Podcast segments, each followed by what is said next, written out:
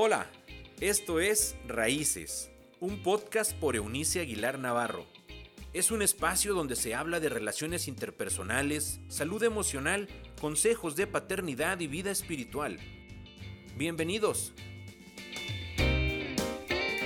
Hola, hola, hoy día ya es jueves 22 de septiembre y me encanta poder regresar con ustedes a esto que iniciamos eh, hace algunos días atrás eh, de las conversas divinas, esta semana puntualmente aprendiendo de la vida de ah, oración o de plegarias de el Cristo mismo. Esta persona que es Dios que tiene toda la gloria del cielo en él, nos enseñó que en su parte humana, mientras habitó este planeta, él reconocía en cada uno de los altibajos de sus emociones, de su cuerpo cansado, de los límites humanos que necesitábamos depender de Dios. Hoy vamos a considerar otras dos situaciones o circunstancias en las que el, Cristo, Jesús el Cristo, nos evidenció su necesidad de conversar con eh, Dios Padre. En primer lugar, hoy Jesús oró cuando estaba preocupado por sus seres queridos. Me encanta esto, hay, una, hay un relato en el texto bíblico. Dice que cuando Jesús estaba a punto de morir, note, esa fue la noche en la que iba a ser apresado, para ser llevado a la crucifixión, Jesús sabía que sus discípulos le fallarían. Una de las cuestiones más extraordinarias, de las muchas, de las cientos de asuntos extraordinarios del Cristo, fue su mundo uh, interior con absoluta salud mental. Una de las, de las um, eh, evidencias de este nivel de salud mental era que él no se asombraba por la acción que eh, llegaba a ver en los suyos.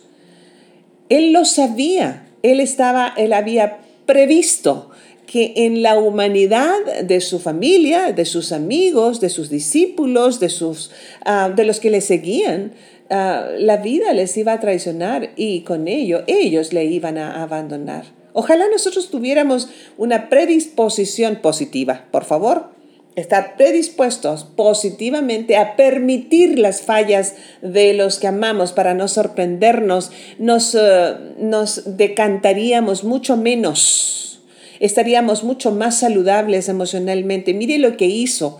Él dice, sabía que sus discípulos le fallarían porque el golpe que vendría contra él como su líder ellos no lo iban a poder soportar. ¿Qué fue lo que hizo?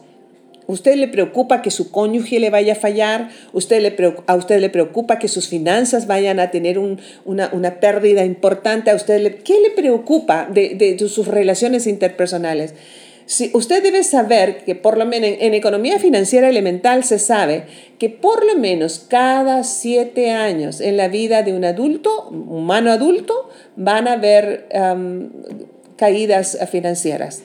Debiera, por eso están, por eso tenemos que aprender a, ahorrar, por eso tenemos que aprender a guardar un poquito de todo lo que nos, y por eso tenemos que aprender a sembrar generosamente, porque vendrán tiempos difíciles. Entonces, pero ¿qué hacer en esos tiempos difíciles? Jesús no fue y les dijo, ustedes van a ser un montón de cobardes que a la hora de la hora me van a abandonar. No fue esa su actitud. ¿Qué hizo? vino y le dijo a Simón Pedro, Simón, Simón, mira que Satanás te ha pedido, ha pedido zarandearles a ustedes como si fueran trigo. Pero yo he orado por ti para que no falle tu fe, y tú, cuando te hayas vuelto a mí, fortalece a tus hermanos. Qué ternura, qué manera de mostrar equilibrio emocional por eso es el maestro de maestros, el maestro de la vida, es Jesucristo. ¿Qué hace ah, frente al, al posible, absolutamente posible fallo de sus seres queridos?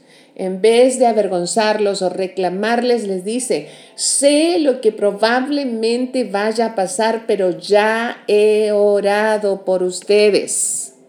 Ya he pedido al Padre que no les falle la fe Para cuando hayan superado esta crisis, le dice a Pedro, tú vas a liderar consolando a tus hermanos. ¡Qué maravilla!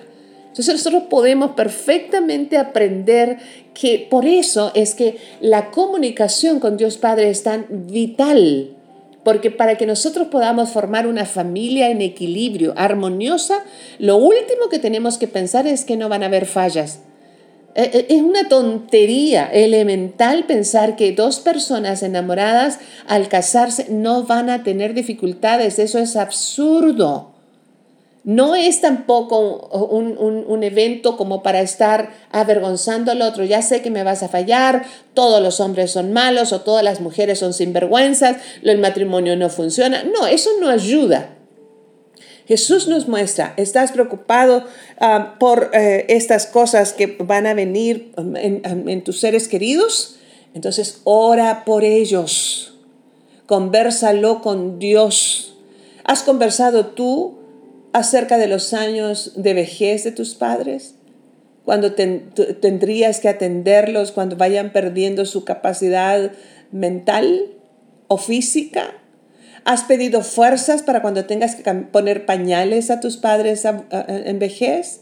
¿Has pedido sabiduría para adiestrar eh, el alma de tus adolescentes en crecimiento?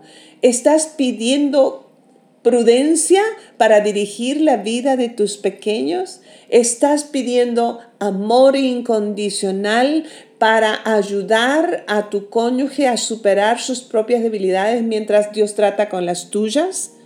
En vez de preocuparnos al nivel de enfermedad mental, Jesús nos lleva a conversarlo con Dios para que al venir los tiempos malos, eso es absolutamente seguro. La muerte y los problemas son lo único seguro en esta vida.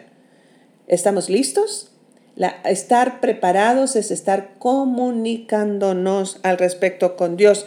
También eh, Jesús oró cuando enfrentó un problema insuperable. Dice el texto bíblico así, Jesús salió de la ciudad y, como de costumbre, se dirigió al monte de los olivos y sus discípulos le siguieron. Cuando llegaron al lugar, Jesús les dijo, oren para que no caigan en tentación.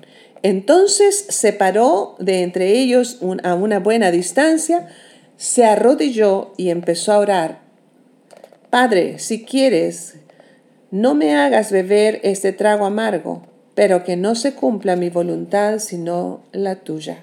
Jesús nos enseñó a orar cuando estemos frente a un problema insuperable. Mire, el Cristo sabía que la misión de su vida, recuerda la anunciación del ángel a la Virgen y la anunciación del ángel a San José, eh, este niño se llamará Jesús porque él salvará a su pueblo de sus pecados.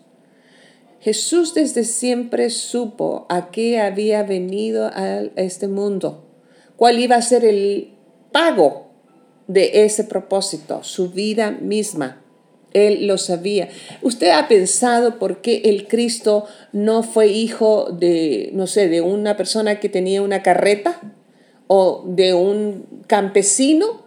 ¿O de un industrial de su época?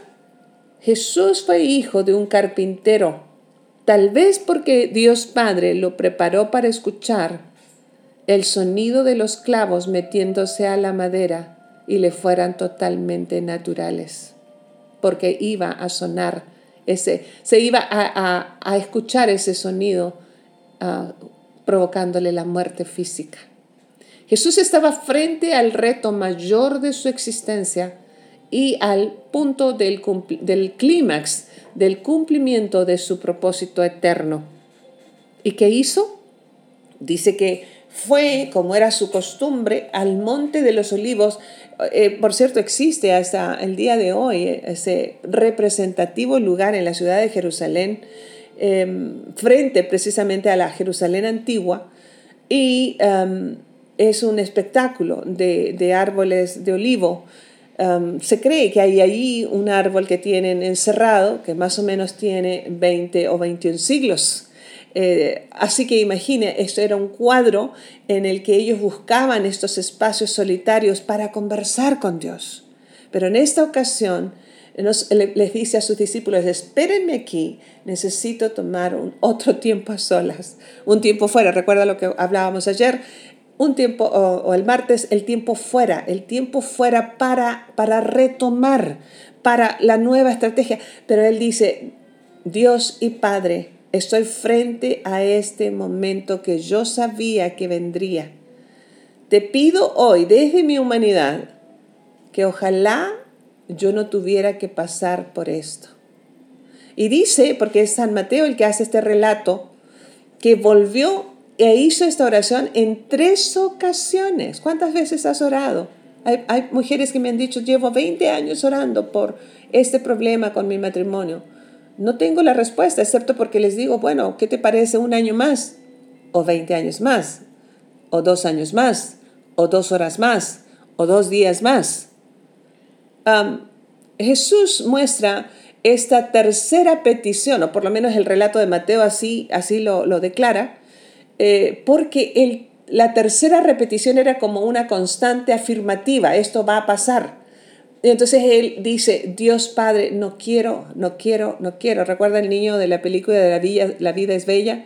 No me quiero bañar, no me quiero bañar, no me quiero bañar. Es como eh, eh, es, es, es, azotar nuestro cuerpo eh, y sacudir nuestras emociones frente a algo que sabemos que no podremos um, evadir. Porque al final dice, Padre, pero que no se haga como yo quiero, sino como tú. Cuando nosotros descargamos lo insuperable delante de Dios, decidimos terminar por doblegar nuestra voluntad para que Dios Padre haga la suya y aunque pasemos por los peores momentos como le pasó a Jesús, después de la cruz vendría la resurrección. Después del dolor, después de la tragedia, después del rompimiento, después de la muerte, después, después volveremos, le prometo, volveremos a sonreír. Gracias Dios y Padre. Porque lo insuperable para nosotros en ti tiene un propósito que se puede llegar a superar. Oro por hombres y mujeres en solitario en ese momento, que vuelven a su cama en la noche y no hay quien les acompañe. Extrañan a esa persona, extrañan a ese hijo, a ese cónyuge, extrañan a esa familia que ya no tienen. Están frente a una situación en que los seres queridos van a fallar o han fallado. Hoy que tu consuelo perfecto les envuelva y que las situaciones que no podemos evadir, te las dejamos hoy a ti. Que no quisiéramos pasar por allí. Te lo decimos como Cristo te lo dijo, pero también como Él te decimos hoy, pero que no se hagan las cosas como nosotros deseamos, sino como tú. Recibimos esa paz que es resultado de obediencia. En el nombre del Padre, del Hijo y del Espíritu Santo, que así sea.